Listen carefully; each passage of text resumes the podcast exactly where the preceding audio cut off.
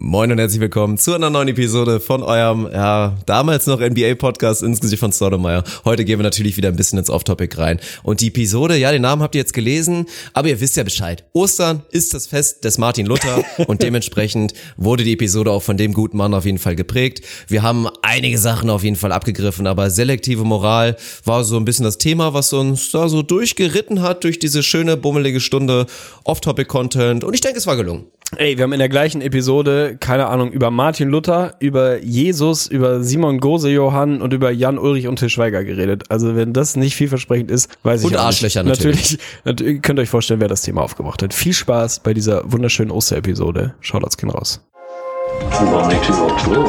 Ich antworte nicht auf seine Scheißfragen, ehrlich gesagt. Halt, stopp! Haben die Leute einfach keine Lust hier oder was? Ach, du Toni. Nicht so tief, Rüdiger, nicht so tief. Werde ich aber ein bisschen wild hier. Langsam. Jetzt reicht's mir langsam! Ich würde sagen, Peace out, ich bin draußen. Cool.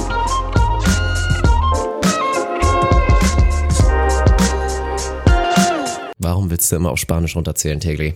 Ich weiß es nicht, ey, das ist irgendein Teil von mir. Vor allen Dingen, du machst da eine Fantasiesprache zwischen Portugiesisch. Ich glaube, wir, du hast jetzt zu spät gedrückt, dass wir es den Hörern jetzt nicht mehr, mehr zeigen können, sozusagen, nicht mehr vorspielen können. Aber ich weiß auch nicht, da ist alles mit drin. Bisschen Spanisch, bisschen Portugiesisch, irgendwie auch so ein bisschen Gypsy-Sprache, habe ich das Gefühl. Also vielleicht müssen wir das nächste Mal nochmal wirklich on-air machen, damit die Leute dann einen kleinen Eindruck gewinnen. Das ist, weil ich ein Weltenbummler bin, du. Weil ich ein Weltenbummler bin. Ich vereine die Nationen, Kulturen und Sprachen dieser Welt in einer. Und die fühlt sich für mich gut an, das hypt mich einfach. Dieses Fake-Spanisch hypt mich. Lass mir doch meine Freude.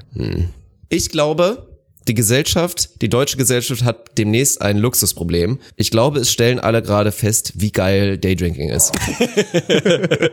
also ich glaube, Serious Talk entwickeln gerade so ein leichtes Alkoholproblem, weil jetzt ja, ich meine, wir sind ja da schon große Fans von und ja, sind ja wirklich große Advokaten, einfach auch seit Jahren gewesen, dass man das viel mehr machen soll. Halt gar nicht unbedingt so sehr halt den Vollsuff. Also das, was viele von euch machen, ist im Zweifel sogar schlimmer. Sich nämlich abends da halt schön dann ab in eine Disse, dreimal die Woche und dann sich richtig schön vollladen und brechen danach. Nee, so dieses richtig schön, irgendwann 12.30 Uhr, sitzt du irgendwo draußen und denkst, ja, oh, jetzt ein kleines Bierchen. Wäre ja schon ganz nett. Im Restaurant würdest du auch eins bestellen und das ziehst du halt auch einfach zu Hause durch. Und ich glaube, das war auch, wir hatten letztens hier bei, bei Onos hatten wir dann hier die großen fünf Sachen, die man jetzt in der Quarantäne mehr machen sollte. Und dann habe ich irgendwann noch festgestellt, ich habe so meine fünf runter, runtergebeten. Sagt man das? Nee, gebetet. Ge gebetet. Geboten? Gebetet. Ich bin nicht in der Irgendwie Kirche, so. ich glaube gebetet. Und dann habe ich die fünf Dinger so irgendwann und dann, dann habe ich halt festgestellt, kurz vor der eins, so fuck man, die eins ist halt einfach Daydrinking. Weil es auch einfach nice ist, muss man schon dazu sagen. Ah, ich find's großartig. IGVS, das V steht für Daydrinking. Auf jeden Fall die großen Advokaten fürs Daydrinking. Ja, was soll ich dazu sagen? Da, da rennst du bei mir offene Türen ein. Auch ja ewig schon. Also das ist natürlich eine Geschichte, die sich im Alter irgendwie vermehrt entwickelt. Ein bisschen auch aus der Not heraus, muss man auch ehrlich zugeben, bei mir zumindest, weil ich einfach abends nicht mehr so lange kann. Also ich kann halt nicht mehr bis Das 5 stimmt, Uhr im Club, ja. irgendwo geht schon, aber dann bin ich halt eine Woche raus. Das heißt, du verlagerst einfach den Beginn des Trinkens sukzessive nach vorne über die Jahre und lernst dann eigentlich erst, dass quasi dass das ein Blessing in, in disguise ist, dass du da wirklich was draus mitnimmst und was kennenlernst, was du vorher nicht so gemacht hast. Und wenn du es ansprichst, Ostern ist ja, ne, Grüße gehen raus an Jesus, steht vor der Tür. Ich werde mich morgen, werde ein bisschen arbeiten, fairerweise. Okay. Was war der? Gestorben an Ostern, ne? Gestorben und auferstanden. Ich kriege das immer durcheinander, ist auch echt egal. Keine Ahnung. Äh, ich werde morgen natürlich ein bisschen arbeiten und danach werde ich ganz gepflegt auch äh, leicht ins Daydrinking übergehen und ich freue mich da jetzt schon drauf, weil Ja. das einfach, ja, wie du, wie du richtig sagst, wenn man das mit Maß macht und da sind wir ja immer uns nicht zu schade, auch nochmal äh, den Finger zu heben und zu sagen, geht damit sorgsam und vorsichtig um. Aber wenn man das macht, ist Daydrinking einfach der Shit. Das ist der Shit eines Ja. der größeren Hobbys und Harald Junke hat das nicht ohne Grund gesagt und der Mann ist nicht ohne Grund so Fame geworden. Nicht durch seine Filme oder was der Mann gemacht hat, sondern durch zwei bis drei historisch gute Zitate, die der Mann halt gebracht hat, weil sie relatable sind, weil man reinkommt, weil man sich da reinfühlen kann und es im Endeffekt wir sehen es doch alle genauso. Wir sehen es alle genauso. Keine Termine und leicht einsitzen ist die Definition von Glück. Das hat Harald Junke so gesagt und da hat der Mann schlicht und ergreifend den Nagel auf den Kopf getroffen. Und Termine und trotzdem leicht einsitzen ist halt immer besser als, als die Alternative. Nein, es ist wirklich so. Und eben war auch schön, ich hatte wirklich, also ich habe ein leichtes, ich habe mir den Rhythmus komplett verballert, ne? Also da ist die Quarantäne auch teilweise schuld, vor allen Dingen aber natürlich so ein bisschen mein Streamer-Lifestyle und ich habe ja auch ganz gut reingehasselt und dementsprechend habe ich jetzt wirklich, boah, seit so acht, neun Tagen massives Schlafdefizit, also der Tegli Classic würde ich es einfach mal nennen. Und da musste ich mir heute Nachmittag einmal wirklich zwei Stunden gönnen und es war wie ein das und Scheiß, Alter. Sarah hätte ein Foto machen müssen. Ich habe quasi zwei Stunden auf dem Bett mit, mit Nori-Löffelchen geschlafen. Warst du großer oder kleiner Löffel? Ich war der große Löffel. Ich war leider der große Löffel. Ich mag's ohne Scheiß. Ich mag's mehr, der kleine 100%, Löffel zu sein, auch mit 100%, Frauen. 100%. Also ich finde kleiner Löffel sein absolut Hammer. Dann noch so ein bisschen den Kopf gestreichelt zu bekommen. Und gerade wenn du Seiten auf Kontostand hast und so, dann ist es so geil, wenn du hinten so ein bisschen den Nacken gekrault bekommst. Ohne Scheiß, beste Leben. Also schon allein dafür lohnt es sich eigentlich keine langen Haare als Mann zu haben. Und ich glaube, Frauen wissen nicht, was ihnen entgeht, weil klar, du hast dann immer, boah, hast du bestimmt auch immer erlebt, ne? Dass Frauen so krass auf dieses Gerät, oh, dass Frauen so krass auf dieses Gerät stehen. Okay, okay, okay. Ich glaube, du weißt, was ich meine. Dieses Fünf-Punkt-Kopfmassage-Ding, Ja. was aussieht wie irgend so ein ganz räudiges Küchengerät. Ja, ja, du meinst diesen Schneebesen, der quasi Insekten kaputt weghaust. gegangen ist. Ja, Ja, ja, ja, ja, ja. Schneebesen kaputt gegangen und damit, ey, ich hatte das ganz früher mal, ne? Also ganz früher mal, dass ich das dann immer machen musste und ich hatte keinen Okay, Bock Achtung, drauf. Real ne? Talk. Und dann auch komm, hol doch mal. Ja. Real Talk.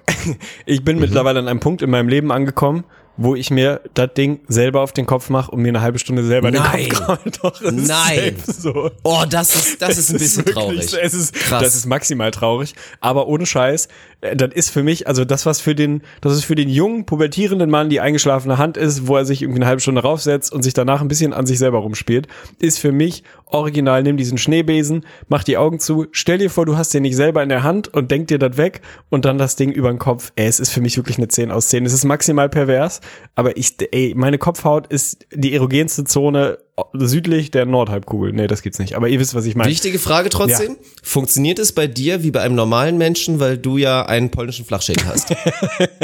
Äh, ja, tut's, aber ich muss schon sehr vertikal oben auf den Kopf ansetzen. Weil mein, mein Hinterkopf, ich weiß nicht, viele von euch ist es noch nicht aufgefallen, die Theorie besagt, also zumindest meine eigene, und ich glaube, ich habe die auch schon mal von meinen Eltern ein bisschen checken lassen, dass ich original als Kleinkind zu viel auf dem Rücken gelegen habe, weil als Kleinkind dieser Kopf, da kannst du halt alles draus machen, ne? Dass das überhaupt, dass das Game nicht weiter ausgenutzt wird, verstehe ich überhaupt nicht, weil angeblich ja ein Kleinkindskopf komplett formbar ist. Komplett. Das heißt, wenn du als Kleinkind. Oh Gott, was hast du vor, Alter? Nein, also jetzt keine falschen, keine falschen Appelle daraus lesen, aber wenn du als Kleinkind viel auf dem Rücken liegst, dann kriegst du wohl automatisch mehr oder weniger so einen Flachkopf. Ich bin bestimmt auch nicht mit der komplett runden Eierbirne auf die Welt gekommen, also war vielleicht auch einfach ein bisschen Pech dabei, aber angeblich hat er sich dadurch so ein bisschen hinten abgeflacht, deswegen muss ich da immer so ein kleines bisschen vorsichtig sein. Aber stell dir mal vor, also das, was, das, was Clowns jetzt früher irgendwie aus Luftballons machen und lustige Hunde auf dem Jahrmarkt machen, Ganz ehrlich, das kannst du wahrscheinlich aus Kinderköpfen in den ersten ein, zwei Wochen auch machen. Also wundert mich, dass da noch nicht die Leute kreativer geworden sind. Keine Ahnung, ob es ein Mythos ist, aber auf jeden Fall mein Hinterkopf hat so, na, der hat schon fast wirklich, wirklich Flachdachniveau.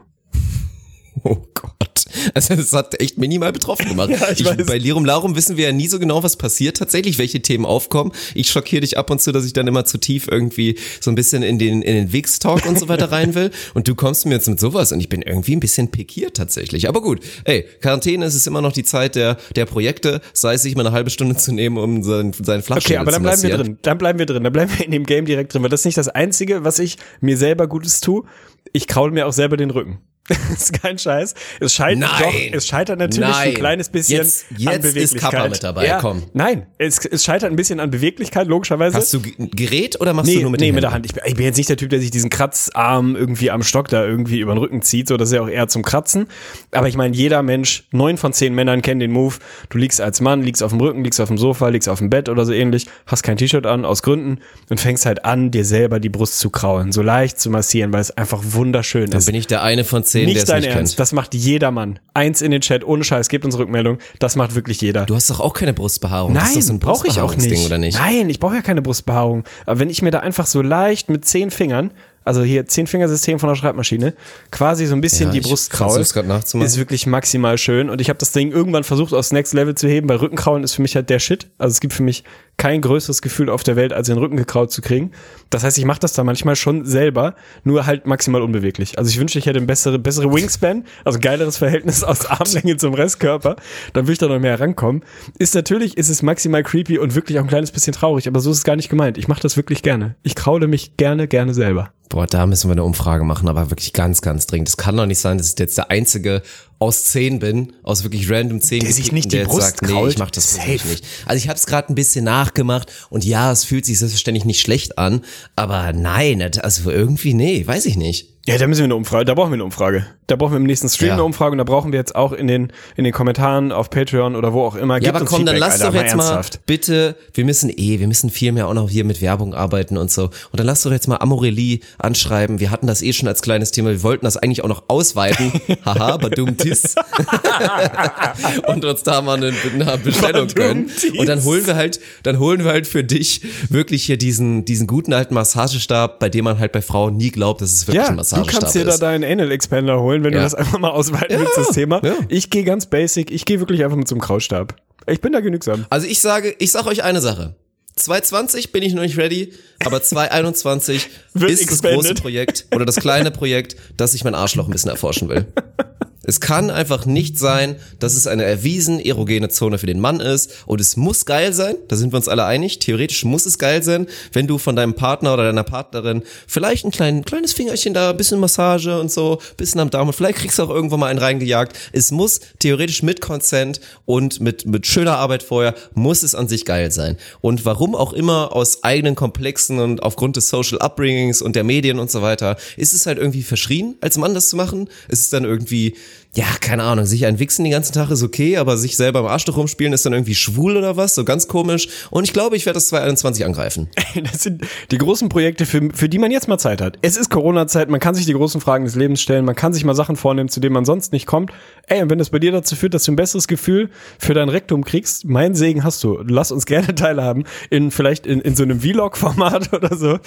Ich, ich sehe da auf jeden Fall Der Optionen. IGFS Pornhub-Kanal ist schon geplant, ist schon auf jeden Fall gesichert. Gesichert ist er schon, macht euch keine Sorgen. Es muss jetzt nicht hier irgendeiner kommen und sich, sich den zu sichern versuchen. Oh Mann, ey. Ah, Dann will ich kurz in Real Talk reinkommen. okay. Ich habe wirklich ein Thema und ich will auch deine Meinung zu hören. Und ich finde, ja, wir haben es jetzt wieder angedeutet, Quarantäne und so. Wir wollen keinen Corona-Talk machen. Wir wollen keinen Corona-Talk machen, aber mir fällt langsam eine Sache so immer mehr auf und das ist für mich die große Petition und ich find's komisch, dass da auch niemand drüber nachdenkt oder das jetzt auch verstehen will. Ey, wir können uns als deutsche Gesellschaft auch auf die Schulter klopfen. Das, was gerade passiert, ist gut, vielleicht zu gut und dadurch ist halt, ja, mit der Wirtschaft das ein kleines Problem, aber okay, ey, wir leben immer noch in Deutschland, das sollte man irgendwie auffangen können, da muss man Systeme für entwickeln, aber was mit der Quarantäne passiert und wie wir es wirklich schaffen, diese Zahlen im negativen Sinne, also die Projections da, im, also im guten Sinne zu pulverisieren wirklich und da drunter zu bleiben, ist sehr, sehr gut. Was für mich jetzt, glaube ich, auch wichtig wäre, das halt zu sehen, ey, ohne Scheiß, Warum ist dieses Stay at Home vorher nie ein Faktor gewesen? Und ich möchte dieses Thema Stay at Home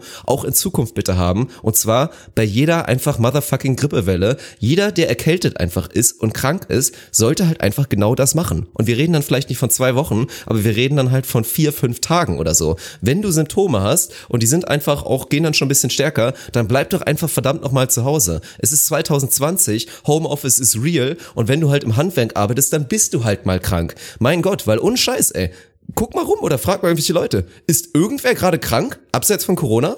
Hörst du irgendwie von Leuten, die sagen, oh ja, fuck, ich habe ja auch eine miese Erkältung bekommen. Klar, die Symptome verschwimmen dann auch und jeder, der jetzt eine normale Erkältung hat, denkt, er hat Corona. Aber ich glaube, die allgemeine Grippe, abseits von Corona oder das Erkältungslevel, ist gerade auf einem All-Time-Low. Warum? Weil sich niemand ansteckt. Weil alle vernünftig sind und alle zu Hause bleiben. Und es ist ja nun mal ein realer Faktor. Da auch noch mal, die Fakten gehen ja auch überall rum, in irgendwelchen Podcasts oder online. Die schlimmste Grippewelle 17, 18 waren, glaube ich, 25 Tote. 25, 25.000 Influenza-Tote. Aktuell liegen wir bei über zwei, glaube ich, mit Corona, was, wie gesagt, daran liegt, dass wir das in Deutschland hier sehr vernünftig und sehr, sehr gut machen. Aber das zeigt es ja. Jede kleine Grippewelle ist irgendwie auf ihre eigen- eigene irgendeiner Art und Weise auch eine kleine Pandemie. Es ist vielleicht nicht ganz so risikoreich in der, halt in den Risikogruppen und in dem Sinne ist Corona dann auch gefährlicher, aber trotzdem ist so eine Grippewelle ebenfalls sehr gefährlich und mich kotzt es einfach immer wieder an, wie verantwortungslos die Leute damit umgehen und mit ihrer Schniefnase und mit ihren Rotzfingern da einfach überall wieder ranpacken und sich da keine Gedanken machen. Und ey, wenn wir jetzt eins aus dieser Pandemie und dieser schlimmen Zeit gelernt haben sollten, dann wäre es eigentlich, dass dieses Stay-at-Home applizierbar ist auf, ja, eigentlich alle Grippewellen und alle Erkältungen. Also das finde ich extrem wertvoll und würde dazu führen, ja, dass auch einige Menschenleben dann am Ende verschont bleiben und einfach die Deutschen im Sinne, also im Durchschnitt vielleicht ein bisschen weniger krank werden. Und das finde ich sehr nice. 100 Prozent, aber das scheitert ja im Wesentlichen, glaube ich, an zwei Dingen. Also Thema Real Talk, das scheitert zum einen an dieser deutschen protestantischen Arbeitsethik, dass man halt so dieses Gefühl hat, hey, wer viel bei der Arbeit ist und wer viel mal hoch, der leistet auch richtig was und Leistung geht nur über Arbeitszeit und über viel Arbeitszeit und so. Das heißt, man schleppt sich halt aus irgendwie einem völlig falschen Eigenanspruch und einem völlig falschen Verständnis davon, was irgendwie gerade richtig ist, schleppt man sich ja krank zur Arbeit, steckt fünf Leute an, so, da kannst du ja als Chef, da kannst du 50 mal sagen, ich will euch nicht hier in der Firma sehen, vor allem nicht persönlich vor Ort, wenn ihr nicht gesund seid, bleibt zu Hause, Alter. So, und da, da muss man halt irgendwie mal, mal einen anderen Geist reinkriegen, dass man nicht noch dafür belohnt wird, so ein bisschen dieses, boah, Mensch, ey, der, der zieht aber echt auch noch durch. Oder sie, also die Person zieht wirklich auch noch im, im Krankheitsfall durch, das ist wirklich maximaler Einsatz, die tut wirklich was fürs Unternehmen. Nein, Mann, du tust was fürs, fürs Unternehmen, wenn du zu Hause bleibst, Alter, wenn du dafür sorgst, dass du niemanden ansteckst und nicht noch fünf Kollegen mit in die Scheiße reitest. Das ist quasi dieser, der, dieser Arbeitsethos, der dahinter steht. Und das andere Ding, warum das nicht funktioniert und warum Corona gerade besser funktioniert, ist halt original Thema Eigenverantwortung, Alter. Das, das ist nicht, das ist nicht möglich. Und ich sehe das jetzt schon wieder. Ich weiß nicht, ob es bei dir vielleicht ein bisschen anders ist, aber auch jetzt so, ja, das wird gerade ganz vernünftig gemanagt, ganz vernünftig gehandelt, finde ich auch.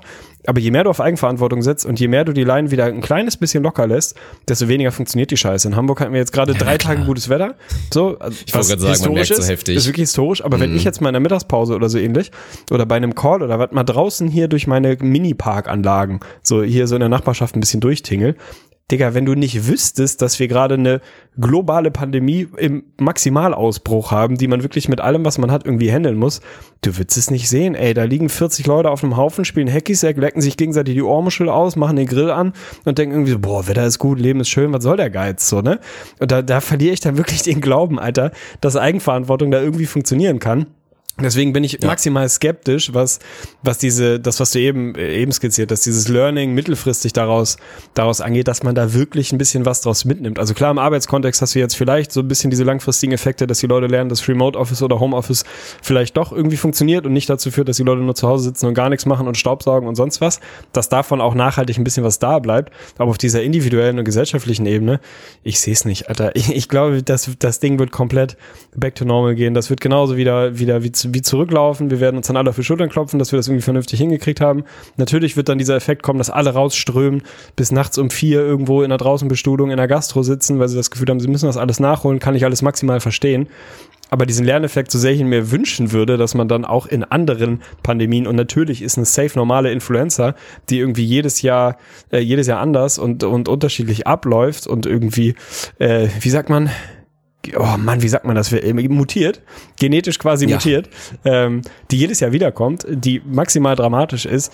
Ich glaube nicht, dass wir da einen besseren Umgang finden. Ey, da bin ich echt, äh, da bin ich dystopisch skeptisch, was, äh, was die Fähigkeit der Menschen in größeren Gruppen angeht, aus sowas was zu lernen und da wirklich die, die richtigen Schlüsse draus zu ziehen. Weil es jetzt schon wieder so ist, ey. Also ganz ehrlich, ich gucke mich hier um. Was ist denn mit Ja, euch? Es kann doch wirklich nicht angehen. Muss man es euch verbieten? muss man euch wirklich die Freiheit Ja, einfach muss man. Rechtlich Natürlich. einschränken, bis ihr das Ja. geschissen bekommt. Das kann doch nicht wahr sein. Ich muss wirklich im Supermarkt, muss ich irgendwie mit Gaffer auf dem Boden im 2,50 Meter Abstand muss ich irgendwie so Streifen hinkleben. Dann stellt sich der Deutsche aber auch richtig, richtig brav bürgerlich genau dahinter und da wirst du auch maximal sozial geächtet, wenn du da mal auch nur einen Fuß über die Linie trittst. So, dann ist auf einmal wieder, weißt du, da, da sind wir wieder ganz weit vorne dabei. Aber wenn du die gleiche Grundsituation hast und einfach nur sagst, ey Leute, es wäre echt clever, wenn ihr irgendwie 2,50 Meter Abstand haltet, vergiss es. Dann liegen die Leute aufeinander auf dem Laufband in, im Edeka und kriegen nichts mehr auf die Reihe. Ist, ich finde das so maximal furchtbar und frustrierend, dass es wirklich immer erst so eine, so eine ernsthafte Einschränkung geben muss, dass du dieser Appell an die Selbstvernunft, den kannst du dir leider Gottes in die Tonne treten. Das ist echt furchtbar. Ja, es ist ganz traurig. Eigentlich in einem Land, wo wir alle sagen sollten, vom Bildungslevel und vom Erziehungslevel sollten alle so weit sein, dass sie so ein grundsolider eigene eigenes Moral- und Ethikgefühl entwickelt haben und das vor allen Dingen konstant durchziehen und das passiert einfach nicht. Also da können wir jetzt wieder klein gehen und wieder den Veganer-Talk aufmachen und sagen, klar, es gibt genug Leute, die sagen dann, wow, oh nee, jetzt hier das, dieses eine Babyschaf, das, das Lamm, das war so süß, ich kann jetzt erstmal kein Lamm mehr essen, dann scheißen sie irgendwann eh wieder drauf, wenn es auf dem Döner ist und so ist genau die gleiche Scheiße. Es wird so eindimensional und so simpel gedacht. Jetzt kommen viele darauf, oh ja krass, meine Oma, jetzt habe ich verstanden, die ist Risikopatient und wenn ich mich jetzt irgendwo leichtfertig anstecke, dann könnte ich meine Oma töten, quasi. Und deswegen, klar, mache ich jetzt alles richtig und bin Gutbürger Nummer eins, aber bei einer normalen Erkältung, bei einer normalen Grippe, wo du dich wirklich mit heftigen Symptomen irgendwo hinhaust, unter die Menschenmengen, zum Einkaufen, überall hin und damit potenziell, ja, also mach die Rechnung auf, wie viele Grandmas kannst du damit töten, die da ebenfalls halt von so einer Influenza, von so, ja, ebenfalls sehr betroffen sind, vielleicht nicht ganz so sehr wie bei Corona. Und das ist so ein Ding. Und deswegen ist es traurig und deswegen muss man es auch wieder verbieten. Und ich glaube, ey, ohne Scheiß, Angie macht ihr, macht sich ihre Reputation mal, glaube ich, gerade ganz high, weil jetzt auch wieder mit ihren, dass sie jetzt ja wieder kommt und wieder warnt und sagt hier, weil alle haben so, glaube ich, so ein bisschen, es liegt auch in der Luft, dieses alle warten darauf, ja komm, jetzt locker fast den durch. Scheiß Ja, doch. ja, wir sind fast das klappt durch. doch so gut Ja. hier, locker den Scheiß doch und lass doch endlich wieder normal weitermachen. Und ja, also die Konsequenzen, ich meine, wie gesagt, über andere Modelle, Durchseuchung und so weiter könnten wir jetzt lange diskutieren, aber trotzdem klar ist, es würde so nicht funktionieren und all das, was wir uns jetzt gut aufgebaut haben, würden wir quasi einreißen lassen und dann hätte es sich auch nicht gelohnt, das Ganze so gewissenhaft und so vernünftig zu machen. Von daher, dass jetzt auch der Angie wieder warnt und da wahrscheinlich auch keine Lockerungen erstmal kommen werden, finde ich gut und ich bin da bei dir, man muss es den Leuten leider verbieten. Oder man macht es wie bei den Philippinen, wo der Präsident einfach zu seinen Polizisten und seinem Militär sagt, alle, die sich nicht an die Quarantäne halten, erschießen. Ja, das ist maximal krass. Das ist wirklich maximal krass. Der Mensch und seine Freiheit, ne? Das ist so ein Dauerthema. Also wirklich, wenn er sie hat, geht er verantwortungslos damit um. Wenn er sie nicht hat, ist es der größte Skandal, dass man sie ihm beschränkt, wo man so denkt, Bruder, guck mal in den Spiegel, Alter. Wenn du damit ein bisschen besser umgehen würdest, dann müssten sie, wir sie dir vielleicht auch nicht so sehr beschneiden, wie wir das gerade müssen. Aber das ist, ich sag's dir, weil du gerade Ethik angesprochen hast, ey, Freund des Podcasts, Martin Luther, der wird sich im Grabe umdrehen. Also ganz ehrlich, wozu hat er seine 227 Thesen an irgendeine Kirche genagelt? Wenn einer alles richtig gemacht hat, dann, Dann ist, ist es, es- unser Martin. Dann ist es der Antisemit Martin Luther, Freund des Podcasts. Den würde ich gerne mal einladen. Ich würde einen Interview-Podcast mit Martin Luther, glaube ich, hätte Potenzial. Meinst du, wir kommen da irgendwann hin? So Artificial Intelligence, dass wir irgendwie alles Geschriebene von Martin Luther so anzapfen können, dass man daraus quasi AI zaubern kann und so einen replizierten Martin Luther nicht zu 100, aber vielleicht zu 90 Prozent hat? Boah, das wäre krank. Das wäre ja wirklich absolut krank. Ich will ich will's nicht hoffen, ehrlich gesagt. Aber ey, ich Mhm. So ein bisschen Futurama-Style, Ja, ja. dass man irgendwann nur noch den Kopf in so einem Essigglas quasi hat und du für immer dann irgendwie am Start bist und dumme Kommentare machen. Wäre auch ein Ding für uns, ohne Scheiß, oder? Wäre so ein bisschen Muppet-Show hier, wie die beiden alten Säcke, ja, die da in ihrem Essigglas Stettler, hängen Wal und einfach Waldorf nur dumm Stettler oder wie die heißen. Und den 17-Jährigen hinterher gucken, Kappa. Ey, wenn du einen Wunsch frei hättest, ne? Ein Interviewgast. Du kannst dir irgendeinen Menschen auf der Welt aussuchen, den wir hier für ein 1,5 bis 2 Stunden IGVS Real Talk Off-Topic Interview bekommen. Oh. Wo wird's du gehen? Wen wird's du gehen? Boah, keine Ahnung. Also ich bin ja, ich bin ja absolut keine, keine linke Bazille in dem Sinne, aber ich finde da auch so viele Ansichten, glaube ich, interessant. Und was ich, glaube ich, ziemlich geil fände, wäre jetzt mal so das Brain und die Ansichten von damals mit Blick auf heute und all das, was sich verändert hat, von so einem Karl Marx oder so anzuzapfen. Also ich glaube, das wäre wäre sehr, sehr interessant. Boah, ich glaube, das hätte maximales Potenzial. Stell dir mal vor, wir beide im Interview mit Karl Marx über das kommunistische Manifest und seine Gedanken. und dann irgendwann, das Geile ist, ich, also, wie würde das ablaufen? Ich glaube, wir würden solide reingrinden, wir würden das Ding richtig gut vorbereiten, weil wir dann alte auch den Anspruch haben, da wirklich guten Content zu liefern, würden uns richtig darauf vorbereiten, würden all seine Werke lesen, ich zumindest, du wahrscheinlich auch, hätten wirklich richtig gute Fragen in petto, würden gut reinkommen. So, er hätte direkt das Gefühl, okay, geil, das sind Fragen, die wurden mir damals in der Bild nicht jeden Tag gestellt, so, sondern das geht mal wirklich ein bisschen tiefer, geht über das Normalmaß hinaus, bisschen kreative Fragen, nicht so dieses, boah, ey, keine Ahnung, willst du BMW aneignen, was ist eigentlich los bei dir, so, was hast du gestern gemacht und was ist dein Lieblingsgericht, so, sondern wirklich im Detail, dann würden wir anderthalb Stunden eine richtig ehrlich, saubere, konstruktive Debatte über Kommunismus und was auch immer was führen, über Gesellschaftskritik und so weiter und so fort. Und dann würdest du ihn fragen, ob er eigentlich schon sein eigenes Arschloch erkundet hat. Und dann würde das Ding maximal eskalieren. Eventuell wird auch der Alkoholkonsum am Ende des Tages wieder schuld sein. Aber ich glaube, der gute Karl wäre auch einer, mit dem du schon mal einen kippen kannst. Das glaub ich also, auch. Würde mich auch mal interessieren, was Trockener das Getränk Rotwein, seiner trockener Wahl Rotwein, wäre. 100 Prozent, oder? Oder Schreibt's in die Schnaps. Kommentare. Oder halt wirklich so, vielleicht auch so ein So Birnenschnaps oder Marillenschnaps. sowas Verrücktes Ja, von früher. ja, ja. Keine Ahnung, ey. Ich glaube, der hat selber Eins der gebrannt. widerlichsten Dinge, die es so gibt für mich, ja. Der 100 Prozent. Und dann auch eher so ab 60 Prozent aufwärts und alles drunter ist für, ist für Muschis. Hat er ja damals schon gesagt, ne? Was wäre denn bei dir? Was, wo, in welche Richtung gehst du denn? Oh, keine Ahnung, ey. Ich, ich hab, äh, da schlage meiner äh, Herzen zwei Brüste. Nee. In meiner Brust zwei Herzen. Ich glaube, das habe ich schon mal falsch Oha. gemacht letztens, ey. Das ist furchtbar. Tatsächlich wäre Karl Marx auf jeden Fall bei mir auch auf der Shortlist, so, weil ich glaube, das wäre einfach ein sehr ertragreiches Gespräch und eins, äh, was interessant wäre. Ich glaube, Hitler fände ich spannend, auf jeden Fall. Also auf einer Ja, völlig gut, anderen klar. Ebene. Alle, aber alle von den etwas zwielichtigen Persönlichkeiten, vielleicht auch so von den Diktatoren und den Massenmördern, wären natürlich alle höchst interessant. Also ich meine, deswegen feiern doch auch alle, ist ja auch mega geil. Hier, wie hieß jetzt Mein Tante, die Serie, wo dann auch natürlich, die jetzt nicht, das war ja keine Doku, Mit Manson aber und halt so, ne? fiktiv Ja. dann auch den, ja genau, es ist natürlich super interessant. Du willst ja in dieses verrückte Gehirn reingucken und das anzapfen und gucken, was ist da los. Das ist ja, also das ist ja ganz normal, dass man da irgendwie dieses Bedürfnis danach hat. Total. Ich würde aber, glaube ich, tatsächlich dann, wenn du Karl Marx nimmst, sonst hätte- wäre ich auch eher in so eine sehr politische, ein bisschen polithistorische Richtung gegangen. Ich würde popkulturell gehen und das ist meine Form der Popkultur. Also explizit nicht deine, das ist irgendwie ein bisschen eine andere Range so. Ich würde wahrscheinlich so, ah, Simon Gose Johann, könnte ich mir vorstellen, wäre maximal lustig.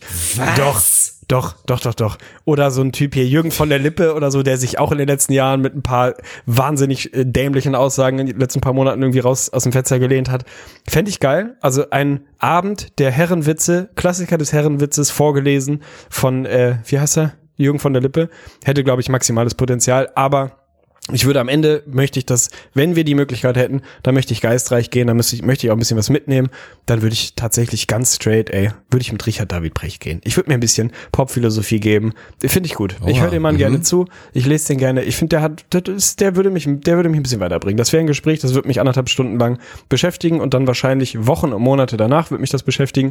Mit Simon Gosejohn hätte ich einfach lustige anderthalb Stunden wahrscheinlich und Jürgen von der Lippe, da würde ich einfach so, würde ich mich fühlen wie so, wenn man als Kind auf dem Schoß von seinem Opa vom Kamin sitzt, das Buch über Indianer ist aufgeklappt und es wird einem vorgelesen und man ist einfach so in seinem Schlafanzug und man ist einfach glücklich. Man fühlt sich geborgen, man fühlt sich wohl, weil diese Stimme, es gibt keine Podcast-kompatiblere Stimme als die von Jürgen von der Lippe, ganz ehrlich. Feels very Batman hatte nie einen Opa. Oh, Kappa. Nee, nicht Kappa, falsch. F. F du in hast Chat. immer Ich noch verstehe Kappa. Ja, das immer noch nicht.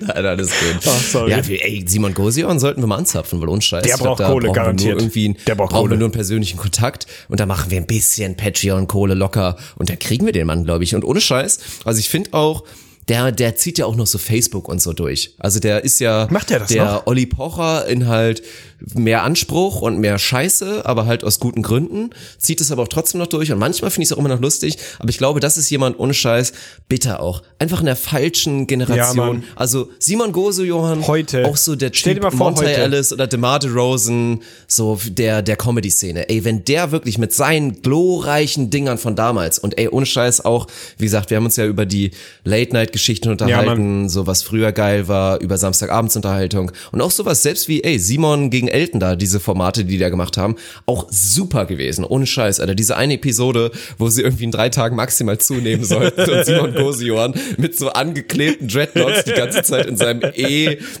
in seinem 200 Kilo plus Gefährt da eigentlich rumfährt und sich da die Dönerspieße reinliefern lässt. Historisch. Ey, das war einfach Entertainment pur. Und natürlich, ey, ja, seine ganzen Formate, die er früher hatte, sei es, ob er sich da halt diesen Riesenschwengel in seine weiße Radlerhose. Der Mann war einfach zu früh. Ich glaube, der war zu früh. ich glaube, wir müssen jetzt mal ein bisschen die jungen Leute, ohne Scheiß, unsere jungen Hörer abholen. Die werden den nicht mehr kennen. Ich fürchte, wir sind wirklich da angekommen, dass man den nicht mehr Oder kennt. denken, ja, nee, Schmutz. Weil sie vielleicht Natürlich. irgendwas vor drei Jahren gesehen haben. Ganz ehrlich, der Typ war eine war oder Ikone, so. Alter. Comedy Street, als es damals neu auf den Markt geworfen wurde und das Konzept war einfach nur, der Typ geht irgendwo wahllos durch eine Fußgängerzone und spielt Real-Life-Sketches vor und macht sich maximal zum, zum Horst irgendwie und kreiert irgendwie lustige Situationen. Und ja, natürlich war auch das maximal scripted, müsst ihr mir nicht erzählen. Aber da will ich auf jeden Fall mit mindestens 30 Prozent meines Körpers glauben, dass das nicht scripted war, sondern dass das einfach nur der Typ war, ein Kameramann, ein Tonmann oder eine Tonfrau, was auch immer, und dann einfach rauf auf die Straße, gibt ihm vier Stunden Zeit, da kommen maximal drei Stunden lustiges Material bei raus. Weil der Mensch, und das finde ich unter diesen ganzen Comedians, das Kernunterscheidungsmerkmal, das ist ein witziger Mensch. Und dann ist es auch fast egal, was der macht, Ja. weil es einfach lustig ist, weil dieser Mensch lustig ist. Ganz im Gegensatz zu diesen ganzen Mario Bart Fick-Gesichtern dieser Welt, die einfach maximal nicht lustig sind, die sich von schlechten Gagschreibern irgendeinen beschissenen Stand-up schreiben lassen und das dann irgendwie als Kunstfigur versuchen lustig zu machen.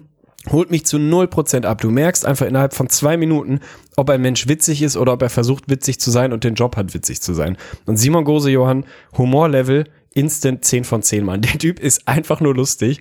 Ey, ohne Scheiß, weil du es gerade angesprochen hast, dieses, dieses maximale Zunehmen. Ey, da sind Situationen passiert. Ich pisse mir ein im Nachhinein. Und auch so diese Real-Life-Comedy, wirklich dieses mit maximalen Schwengel einfach in einer Radler durch die Innenstadt gehen oder irgendwelche blöden Kommentare Mann, da machen. waren so viele. Oh, Oder wenn er herrlich. als Ossi-Bauarbeiter auf seinem Mini-Moped mit seinem Sohn, der auch so ein Mini-Moped hatte, dann irgendwie immer rumgefahren sind. Ey, ohne Scheiß, ein Best of Comedy Street, da würde ich mich jetzt auch nochmal einpissen. Und wir haben uns auch viel drüber unterhalten, weil Unscheiß, was schon halt real ist, und da ertappt sich auch jeder so ein bisschen bei. Ich hatte es letztens on Stream mit Paul Panzer. Da warst du, glaube ich, auch kurz da. Es gibt so diese Sachen, Humor altert halt schon schwierig. Ja. Es gibt etliche Dinge, auch Filme, da hast du dich früher eingepisst und fandst es super witzig. Es war dann auch so das, das frühere und viel schlechtere Meme damals, wie jetzt sowas, ey, Schuh des Manitou. Da gab es vier, fünf Lacher, Unfassbar die fand dann witzig, jeder ja. geil und alle haben sich totgelacht und sich weggeschmissen. Und wenn du dir heute diesen Film angucken würdest, würdest du, glaube ich, nicht einmal schmunzeln. Ohne Scheiß. Also, Nee, nur so aus das ist einfach mit Humor, ja, das ist mit Humor wirklich schwierig und deswegen, aber ich glaube, Simon Gosion ist da eine Ausnahme und der würde gut altern. Der würde wirklich gut altern und deswegen will ich dich aber jetzt fragen, ohne Scheiß, Alter, was wär's denn, was ist denn im Nachhinein jetzt so dein Guilty Pleasure Ding, was du früher extrem witzig fandest, wo du dir heute denkst, oha, das wäre wahrscheinlich nicht mehr ganz so angesagt. Oh, da gibt's leider Gottes viel zu viele, glaube ich. Also hier, Panzer, mein Name, ich begrüße Sie. Fand ich schon lustig, fand ich wirklich lustig. Warum auch immer. Heute, keine Ahnung, nee, finde ich nicht mehr witzig, finde ich halt irgendwie, finde ich witzig, weil ich es damals witzig fand und schäme ich mich auch nicht für, weil ganz ehrlich, da waren lustige Sachen dabei, so, das fand ich irgendwie, das fand ich mehr oder weniger in Ordnung.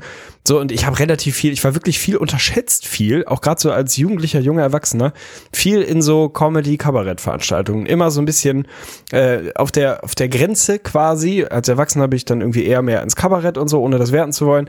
Als Kind eher so in die Klasse, oder Kind, als junger Jugendlicher eher so in diese ganzen klassischen Comedy-Geschichten, so Mario Barth und so hat mich nie abgeholt. Ich habe mir früher aber auch mal so die, keine Ahnung, die Rüdiger Hoffmanns dieser Welt und so reingezogen, was halt auch Ei, irgendwie ei, gar ei, nicht witzig ist. Fand ich aber damals auch nicht witzig. Aber original, und das ist für mich mittlerweile, muss ich wirklich sagen, riesiges F in den Chat. Ich war ein riesiger Fan von Dieter Nuhr früher. Ganz, ganz großer Fan, war in sehr, sehr vielen Live-Veranstaltungen. Fand sie sagenhaft gut, fand sie wirklich sagenhaft gut, hab mir fast eingepisst vor Lachen. Mittlerweile mal abgesehen davon, dass der Mann alle nassen Helme aufhat, die gerade so in der Republik, äh, Republik im freien Handel noch verfügbar sind und irgendwie völlig verquere Ansichten hat, total seltsam abgebogen ist und da irgendwie keine Ahnung, der Märtyrer gegen die Political Correctness gerade sein will und sich da meiner Meinung nach vollkommen zum Vollidioten de degradiert so finde ich den halt auch einfach nicht mehr witzig. Also ich frage mich tatsächlich, was fand ich an dem witzig so? Ich glaube, wenn ich mir jetzt die alten Programme anhören würde, würde ich schon hier und da mal lachen, weil das war mal so ein bisschen so ein neuer Ansatz. Aber irgendwie holt mich das gar nicht mehr ab. Und um zu meinem echten Guilty Pleasure zu kommen, und der ist wirklich guilty as fuck, Alter. Ich war jahrelang ein großer, großer Kaya Jana-Fan und wirklich sehr, sehr groß. Den habe ich live gesehen. Ich habe seine Ich Sendung geguckt, geguckt. ich habe seine Programme geguckt. geguckt, ja. Wenn der als hier Run Rate da mit Benita mit seiner Kuh da irgendwie, hallo, der Urlauber Pellermann. Alter, Fand ich unterschätzt, glaube ich, deine beste Impression, die du hast im Petto. Oh, weiß ich Wirklich. gar nicht. Äh, möglicherweise. Fand ich auf jeden Fall lustig. Äh, fand ich sehr, sehr lustig. Und einfach dieses, dieses Setting, wirklich ein, ein Mensch mit türkischem, äh, her, äh, türkischer Herkunft, der aber wirklich Bilderbuch Kartoffeldeutscher ist und dann irgendwie seine fünf, sechs Kunstfiguren hat, mit denen er alle Klischees raus Weil was war Kaya Jana? Der hat ja nichts anderes gemacht, als zu sagen, was sind irgendwie fünf Klischees? Dann gab es irgendwie hier äh, Ahmed, den Türsteher, dann gab es irgendwie Ranjit, den Inder mit der Kuh, dann gab es, ich weiß nicht mehr, wie er hieß, irgendein so ein Italiener, der machohaft die ganze Zeit nur im Restaurant saß und irgendwelche chauvinistischen Sprüche gedrückt hat. Dann gab es irgendwie noch ein, zwei, drei andere, also wirklich Klischee-Comedy vom Allerfeinsten, wo ich heute sagen würde, zu 0% holt mich einfach nicht ab, aber das ist auch so ein Mensch, da greift für mich die gleiche These wie eben. Das ist ein witziger Mensch, das ist einfach ein lustiger Mensch da finde ich dann fast egal, was der macht. Und ich war mal auf einer Lesung von dem, weil der hat irgendwann natürlich mal ein Buch geschrieben, brauchte wahrscheinlich Kohle, Fernsehsendung war abgesetzt, bla bla bla. Hat irgendwann ein Buch geschrieben, das war so halb fiktional, halb biografisch, keine Ahnung, was es wirklich war. Das Buch fand ich auch nicht so wirklich gut und das war hier irgendwie in so einem kleinen Nebengebäude vom NDR, also da war der Typ wirklich maximal am Boden angekommen von seinem, von seinem kreativen Schaffen und seinem Output so in, in Größenordnung. Das war einfach ein lustiger Abend. Das war ein maximal lustiger Abend, weil dann hat er irgendwie zwei Seiten aus dem Buch vorgelesen, die waren so, geht so, weil das Buch halt nicht besonders gut war. Dann hat er kurz aufgehört und hat fünf Minuten irgendwie Smalltalk, mehr oder weniger random, Freestyle, irgendwelche Sachen gesagt. Einfach ein lustiger Mensch. Ein wirklich lustiger Mensch und den, den gönne ich das auch. Weißt du, das sind lustige Leute, das sind nicht die Oliver Pochers dieser Welt. Oliver Pocher ist zu null Prozent lustig. Das ist einfach im Kern kein lustiger Mensch. Egal, ob man seine, seine Stand-ups witzig findet, das ist verkrampft, das ist Arbeit. Du merkst, dass der sich was überlegen muss und das irgendwie so hinbauen muss, dass es dann in der Konsequenz vielleicht lustig ist. Aber es gibt halt Leute, Simon Gose, Johann, packt den irgendwo hin.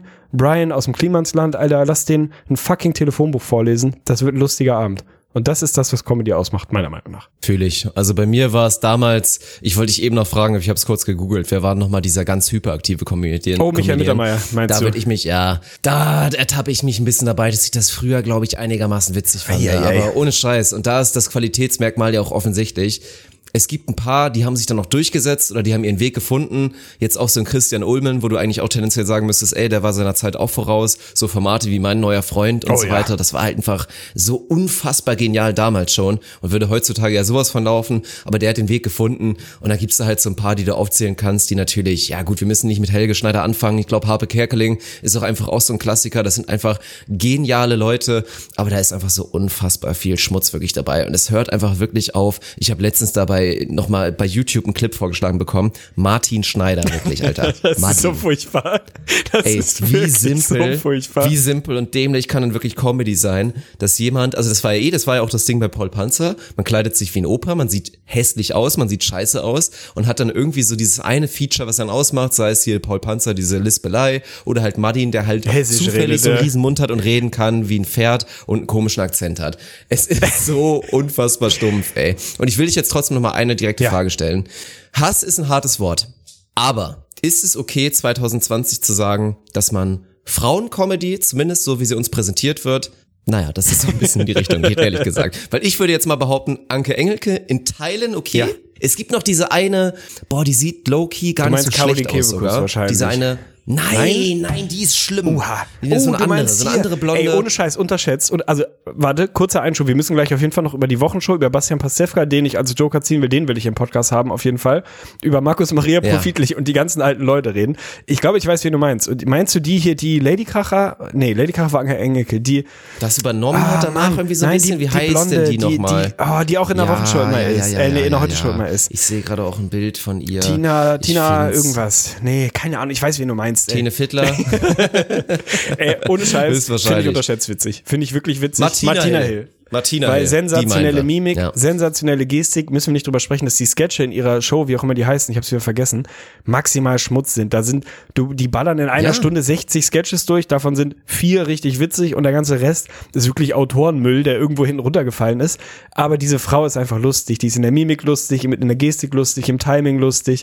Von daher kann ich darüber lachen. Und das ist auch schon, ey, das ist aber auch schon Schwierigkeitsgrad halt auch schon mal eine Nummer höher automatisch, weil wie gesagt, das war ja damals das Ding. Comedians mussten hässlich sein oder Comedians mussten fett sein.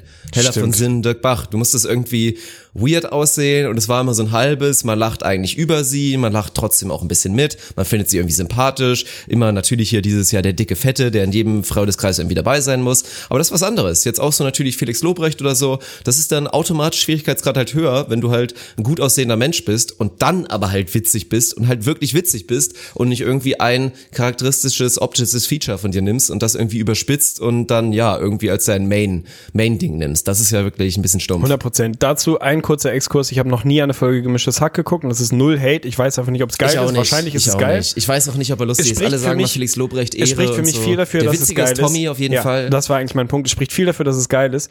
Ohne Scheiß, das ist wahrscheinlich eine Minderheitenmeinung, wobei vielleicht auch mittlerweile nicht mehr. Tommy Schmidt ist ein maximal lustiger Ja, Mensch locker. und Felix Locker. Lobrecht halt weniger. Einfach wirklich weniger. Das Ja. ist genau das Ding. Bei dem ist es Arbeit, bei dem sind es vorgeschriebene Gags und Tommy Schmidt kannst du in den Raum setzen, einen Stuhl geben und dann wird ein lustiger Abend. Ist einfach vollkommen scheißegal. Aber um deine Frage zu beantworten, ich finde es nicht moralisch verwerflich, so eine Aussage zu tätigen, weil ganz ehrlich, ich weiß nicht warum, ob das so ein grundsätzliches Problem ist, dass quasi wie immer in unserer Gesellschaft, gerade zumindest in unserer westlichen Old White Man geprägten Gesellschaft, die Durchlässigkeit in die Spitze für Frauen relativ schwierig ist, so dass sie einfach nicht dahin kommen, dass sie bekannte, gute Comedians sind. So, ich finde, es gibt einfach wirklich keine. Also ohne Scheiß, Anke Engelke lasse ich nichts drauf kommen. Maximal lustiger Mensch. Fand auch Annette Frier früher teilweise im richtigen Setting halbwegs witzig. Ach, geht halbwegs auch noch einigermaßen, Aber ja. heutzutage, Mhm. das ist einfach, es ist einfach nur Schrott. Natürlich gibt es auch bei männlichen bekannten Comedians 85% Müll.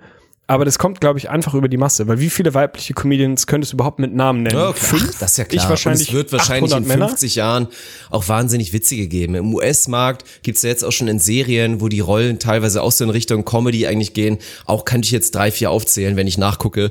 Die finde ich auch wirklich sehr witzig. Das ist so. Also, aber du hast 100% recht. Aber ich, man muss es so stehen lassen. Genauso, das finde ich auch okay. Klar, Gleichberechtigung und so weiter. Völlig klar. Aber trotzdem ist es ebenfalls okay, dass man da vorher immer am Samstagabend vom Fernseher saß und wirklich gebetet hat, dass nicht die Frau Kandidat wird bei Schlag den Rab. Das ist einfach okay und da darf keiner getriggert sein. Der Track Record ist halt einfach da. Es ist ja auch wirklich, also, ne, wie gesagt, wir sind, wir sind IGVS, die Advokaten für Daydrinking und Gleichberechtigung. Das ist, das ist eigentlich irgendwie ganz schön. Ich finde, Safe, das sind eigentlich unsere zwei Kernbereiche. Das ist ja. eine relativ schöne Mischung eigentlich. Von daher absolut no hate. Aber ganz ehrlich, in einer Sendung, in der es nicht zuletzt um sportliche Betätigung und körperliche Fähigkeiten angeht, eben wie es bei Schlag den Rab in sehr vielen Spielen so ist, Mann gegen Frau zu spielen, ist einfach Gleichberechtigung gone wrong. Es macht keinen Sinn, weil im Normalfall, so wie die Spiele bei Schlag den Rab gestaltet sind, keine Frau eine Chance gegen einen durchschnittlich begabten Mann hat, weil sie schon mal die Hälfte der Spiele von vornherein verloren hat. Die kann schon mal nur eigentlich, es sei denn, sie ist ein Sportgenie, kann sie die meisten Sportspiele, kann sie nicht wirklich gewinnen. Alles, was mit Kraft und irgendwie wirklich Beweglichkeit und äh, keine Ahnung was zu tun hat, absolut gar keine Chance. Das heißt, dann kannst du eigentlich nur noch die, die, Intellekt, die Intellektspiele meinetwegen gewinnen und was nicht, schieß mich tot. Aber ey, ganz ehrlich, wenn du in einem Abend schon mal fünf Spiele von vornherein verloren hast, weil du einen Baum fällen musst, wie sinnvoll ist es, da eine Frau gegen Mann antreten zu lassen? Das ist wie, sorry, aber wie ein Kind gegen Erwachsenen antreten zu lassen. Haben unterschiedliche Startbedingungen, sind einfach unterschiedlich ausgeprägt, um sowas zu machen. Nicht, weil Männer irgendwie das geilere Geschlecht sind, weil sie halt ein bisschen Glück gehabt haben, was Athletik angeht. So. Also finde ich vollkommen fair zu sagen, bitte lass es nicht die Frau werden, weil das wird halt einfach nicht spannend. Ja, natürlich. Also es ist ein Punkt. Also irgendwo hört Gleichberechtigung halt einfach auf und irgendwo gibt's halt Biologie. Also das war auch ein Punkt ohne Scheiß. Meinte ich gestern sogar tatsächlich im Stream, habe ich mal kurz angeschnitten das Thema, dass ich so dieses Gleichberechtigungsthema eigentlich in so einem Markus Lanz Format auf Twitch, aber dann halt vielleicht nicht ganz so Markus Lanz mäßig, gerne mal ausdiskutieren würde. Mit ein paar Experten und dann genau in diese Themen reinzugehen, weil irgendwo kannst du die Biologie halt nicht rausnehmen. Du kannst halt nicht sagen, komm, UFC Gleichberechtigung, dann soll die Frau doch bitte gegen den Mann da kämpfen. Das funktioniert einfach nicht. Da hat es irgendwie gewisse Grenzen und das, ja, muss man, Oh, ich will eine Talkshow auf Twitch. Ich will eine Talkshow auf Twitch. Ich glaube, das hätte richtig, richtig Potenzial, total abzukacken. Aber ey, das wird das nächste große? Format. Abzukacken? Schlag den Dirk machen wir. Machst du ja vor allem federführend. Dann machen wir Domian, so ein bisschen Call-In-mäßig. Und dann machen wir noch ein schönes Ja. Talkshow-Format. Einfach in Markus Lanz Domian musst du übrigens nächstes Mal dabei sein. Ne? Sehr gerne. Oder wir machen dann direkt Markus Lanz und machen da wirklich eine Talkrunde Oh, draus. fänd ich schön. Und wie Gürson nehmen wir auch noch mit rein und dann gucken wir mal. Ich will übrigens kurz mal erwähnen, zählt ihr als Comedian? Nora Tschirner? Hatte ich Nein, damals auch einen Crush, Nora Tschirner bin ich bis heute schwerst verliebt. Schwerst. Also falls sie aus irgendwelchen Gründen zuhört, ey, Heiratsantrag ist offen. Ohne Scheiß. Und das meine ich nicht ja, mal als ja, Scherz. ohne Scheiß. Bei mir auch. unterschreib, ich schick dir das irgendwie den unseren Ehevertrag zweiseitig unterschrieben. Komm, ey, mach. Ohne Mist. Und Nora Tschirner ist der einzige Grund, warum Kaino Hasen für mich nicht vollkommen unerträglich ist. Also alles, was Til Schweiger macht, finde ich maximal furchtbar im Normalfall. Kaino Hasen muss ich ganz ehrlich sagen, wenn mich keiner hören würde, wenn mir keiner zuhören würde, würde ich sagen, ja, wenn ich einen schlechten oder einen guten Tag habe, wie auch immer, einen emotional vielleicht ein bisschen anfassbaren Tag, dann toucht mich das schon. Dann toucht mich das schon auf irgendeiner Ebene und ich wünschte mir, es wäre nicht so. Aber Nora Tschirner, ein, ey, in diesem Film, mein Gott, diese Frau ist einfach ey, bildschön, wahnsinnig sweet, total charmant, einfach ein guter, Effortless guter schön. Mensch. Effortless Wirklich schön. Genauso trifft es auf jeden Fall. Hast du die Filme geguckt? Keinohasen, zwei Dings. Hier. Ich würde fast sagen, Till Schweiger kann nichts dafür. Also ich würde, ich bin kurz davor, eine Lanze zu brechen für Till Schweiger. kann nichts dafür. Alter. der hat eine shitty Hand gedealt bekommen und er hat irgendwie das Beste draus gemacht. Das ist nun mal so. Ich bin fast schon wieder Fan von Till Aber der Schweiger. ist doch Regisseur Ich weiß nicht, was herkommt gerade. Ja, Was heißt, der kann war auch ein okayer Film.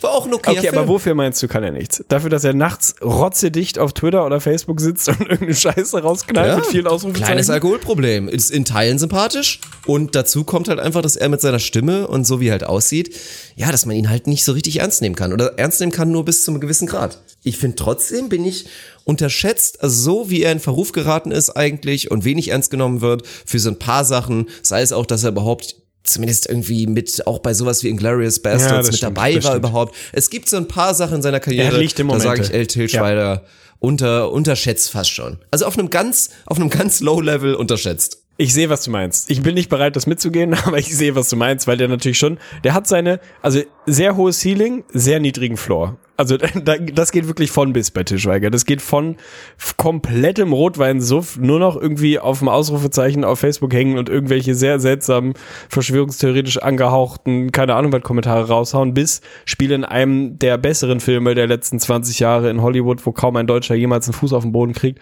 spielt er mit, weil er halt ein guter Schauspieler ist. Äh, Der hat schon, ja, der hat viel, der hat eine große Range. Und auch so Honig im Kopf und so habe ich nie geguckt.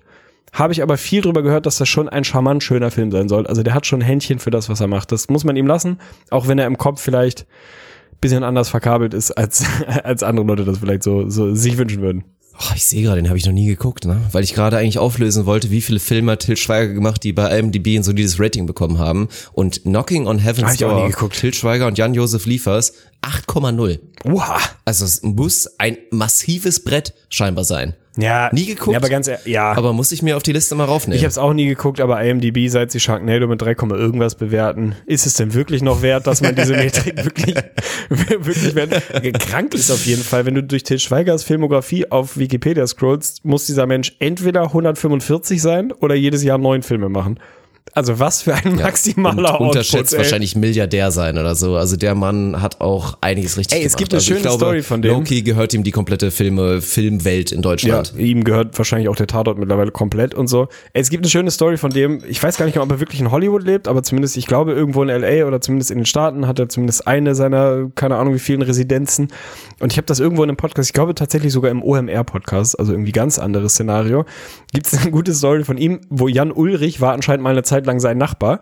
Und Jan Ulrich hat ja offensichtlich, zumindest wenn man irgendwie der einschlägigen Yellow Press in diesem Land äh, trauen darf, ein größeres Alkohol, respektive größeres Drogenproblem und ist wohl irgendwann mal komplett eskaliert und bei Til Schweiger über den Zaun geklettert mit einem Baseballschläger vor die Tür und sie wollten sich maximal auf die Mütze hauen. Und das erzählt er irgendwie, also da gibt es sehr, sehr verschiedene Theorien, was da wirklich passiert ist und was die Gründe waren und so.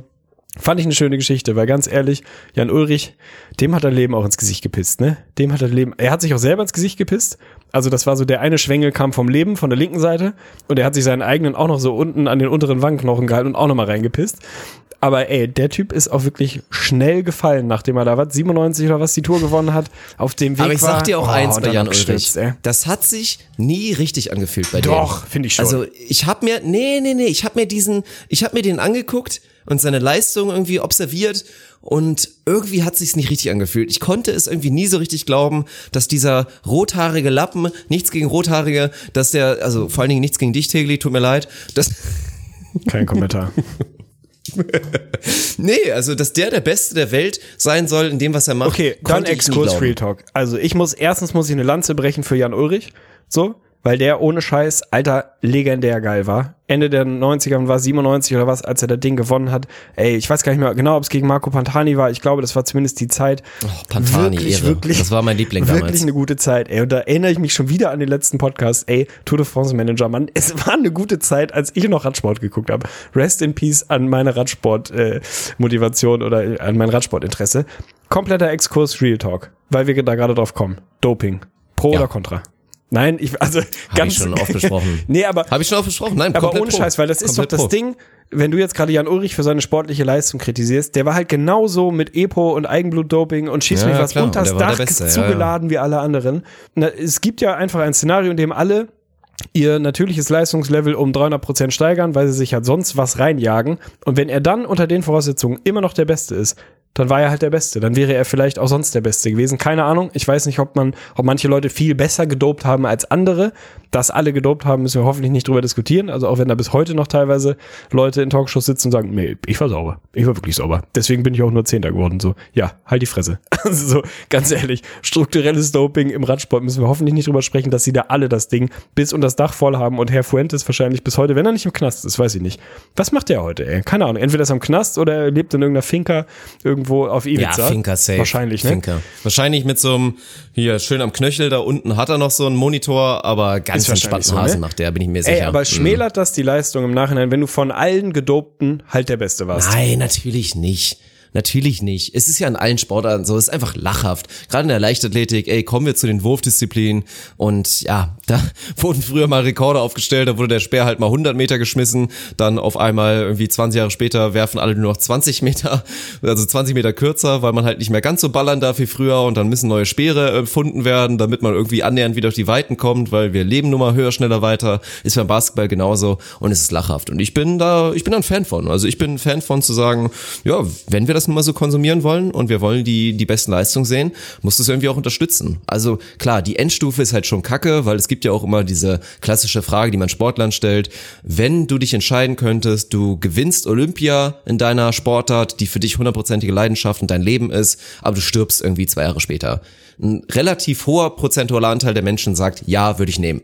Einfach, weil du bist als Sportler verrückt, du lebst in einer Blase und klar, du willst nicht, dass die ganzen Sportler dann wegsterben und es wirklich ein Wettdoping wird und wenn da alles offen ist, weil bisher auch die Radfahrer mussten sich an gewisse Sachen halten, zumindest oder auch Bodybuilder oder so, die dann wissen, okay, einen Monat vom Wettkampf muss ich mal langsam ein bisschen runterfahren, irgendwie gucken, dass dann dieser scheiß Pisstest einigermaßen sauber rauskommt. Wenn du jetzt sagen würdest, okay, du kannst maximal dopen, ist es natürlich gefährlich, aber zumindest bis zum gewissen Grad und du kannst es auch reglementieren, würde ich Doping auf jeden Fall erlauben. Im Basketball habe ich auch schon oft meine Meinung dazu gesagt. Gerade jetzt typischer Fall Kevin Durant. Während seiner Rehab-Geschichte sollte der von den besten Ärzten der Welt betreut jetzt Wachstumshormone und alles, was er möchte, was hilft und relativ risikoarm ist und nicht dazu führt, dass er irgendwie fünf Jahre kürzer lebt, sollte er alles knallen können. Und dann soll er zum Wettkampf, meinetwegen, wenn du ins NBA sagen willst, wir wollen sauberer Sport bleiben, soll er halt irgendwie zwei, drei Monate vorher, muss er dann absetzen, um dann wieder sauber zu sein ist für mich vollkommen in Ordnung. Und jeder, der jetzt wirklich sagt, nee, Doping, da bin ich dagegen, da muss man auch mal ehrlich in den Spiegel gucken und mal überlegen, wie man selber Sport konsumiert hat in den letzten Jahren. Das ist halt voll der Punkt. Und es ist halt auch einfach ehrlicher. So. Und gerade dieses regenerative Doping, äh, in Anführungsstrichen, ich will das gar nicht kleinreden und die medizinischen Folgen davon nicht irgendwie kleinreden. Aber ey, wenn es dazu führt, wenn es eine saubere, in Anführungsstrichen medizinisch unbedenkliche Art gibt, die Regenerationszeit von Sportlern zu verkürzen, ey, natürlich bin ich dann als Sportkonsument, bin ich da erstmal dafür. Warum sollte ich das nicht sein? Und ich bin vor allem, ich bin nicht per se für Doping, um Gottes Willen, aber ich bin gegen diese Scheinheiligkeit, die da immer so mitschwingt. Weil ich denke halt immer so, ja mein Gott, was erwartet ihr denn? Und immer so dieses, ja fuck it, Alter, nur weil es im Fußball noch nicht irgendwie wahnsinnig viele Beweise, die gibt's ja mittlerweile auch, aber weil das noch nicht so ein großes öffentliches Thema ist, dass im Fußball halt flächendeckend gedopt wird, selbstverständlich wird es, das wird es in jeder fucking Spitzensportart oder in jeder Sportart in der Spitze wird gedopt, so, worüber reden wir, ne? Deswegen fand ich auch im, im Radsport immer, dass das dann so ein bisschen als, als Exempel hingestellt wurde und dieser Sport ist dreckig und können wir die ARD zieht sich dann zwischenzeitlich daraus zurück, irgendwie die Tour de France zu übertragen. Dann geht das zu Eurosport rüber und schießt mich tot, weil, nee, da können wir nicht mehr vertreten. Wo du denkst, so, come on, ey, ist doch jetzt keine Neuigkeit, weil jetzt halt mal so ein Arzt irgendwo in Spanien aufgeflogen ist, der den Kühlschrank voll mit Eigenblutkonserven hat. Ey, also tu doch nicht so, als wäre das in anderen Sportarten nicht so. Also sei halt wenigstens ehrlich und sag, jo, wenn wir Spitzensport auf dem Niveau machen und sehen und konsumieren wollen, dann ist das so, dann müssen wir damit leben. Das können wir scheiße finden oder wir müssen halt unsere Ansprüche zurückschrauben und dann auch mal damit leben, dass auf der Tour de France die Hälfte am größten Berg sagt, boah, Digga, ich kann nicht mehr. So, und halt absteigt und sich noch drei Leute schiebend über den Berg schleppen und dann halt durchs Ziel rollen. Wenn, das ist dann halt so. Also wäre für mich total in Ordnung. Aber du kannst ja nur eins von beidem haben. Du kannst ja nicht da sitzen und irgendwie den Sport auf höchstem Level konsumieren, aber sagen, Doping? Nee, nee, das verurteile ich zu 100 Prozent. Das geht halt, diese beiden Seiten passen halt nicht so richtig zusammen. Ja, natürlich nicht. Also dann musst du dir, ja, wie gesagt, da musst du halt so viele Mittel erfinden und gucken, dass denn die Materialien, das ist ja der Glück des Sports, dass oft das Material dann über die Jahre so gut geworden ist und die Technik so gut geworden ist, dass man es kaschieren konnte. Dass das Leistungslevel eigentlich eklatant runtergegangen ist im Vergleich zu 10, 20 Jahren, gerade in Sportarten, die es schon ewig gibt und wo nicht irgendwie neue technische Dinge reingekommen sind, wie dann irgendwie, dass einer sich mal gedacht hat, oh, ich mache jetzt den Fosbury Flop beim Hochspringen und bin auf einmal jetzt so der Beste. Das gibt's ja in etlichen Sportarten Sportarten nicht, weil die halt erforscht sind. Also klar, du kannst wahrscheinlich sportwissenschaftlich immer noch ins Speerwerfen gehen und sagen, vielleicht mit dieser einen kleinen Technik kannst du nochmal einen Meter rausholen, aber das ist einfach eine Sportart, die ist so da. Und die war früher besser, weil die Leute halt knallen durften. Und heutzutage dürfen sie nicht mehr knallen. Und das ist dann für mich in dem Sinne schwer vertretbar. Dann, ja, keine Ahnung, ist olympischer Gedanke, Fairness und so weiter. Aber hören wir auf mit diesem scheiß olympischen Gedanken, Alter. IOC, einer der dreckigsten Schmutzläden, den es auf der Welt so gibt. Wir können jetzt mit FIFA weitermachen und mit dem Fußballzirkus. Deswegen, warum kommen die Skandale alle noch nicht so sehr raus? Weil halt die FIFA und der Fußball die größte Mafia wahrscheinlich in der Sportwelt ist. Und es ist einfach lachhaft und inkonsequent, da so überall seine kleinen Ausnahmen zu machen und dann da irgendwie so ein so, so einen schmalgradigen Blick auf das Ganze zu haben. Aber das ist doch immer so witzig, auch so im institutionellen Spitzensport und natürlich gerade im Fußball und im IOC und so äh, und in der FIFA, wie du schon angesprochen hast, in den großen Verbänden. Ey, das ist doch wirklich absurd, ne? Dann kommt halt irgendwann, also irgendwie alles eher so ein bisschen über allen Zweifel erhaben, sind halt die großen Sportverbände, bla bla bla. Dann kommt halt irgendwann, schwappt tatsächlich auch mal in die Öffentlichkeit, dass da vielleicht nicht alles ganz so koscher läuft, dass der Blatter ungefähr äh, der, der nächste Mafia-Boss der heutigen Zeit bloß halt in einem völlig anderen Konstrukt ist und so weiter und so fort. Und mein Gott, nicht nur er, sondern diese komplette Führungsriege in diesen großen Verbänden, müssen wir nicht drüber sprechen. Dann kommt halt irgendwann, schwappt da mal so ein bisschen in die Öffentlichkeit, dass eventuell auch die Vergabe der WM 2006 nicht so hundertprozentig vernünftig lief. Und ohne Scheiß, welche kleine Größenordnung hat denn dieses Thema öffentlich bekommen? Das war doch ein Witz, ey.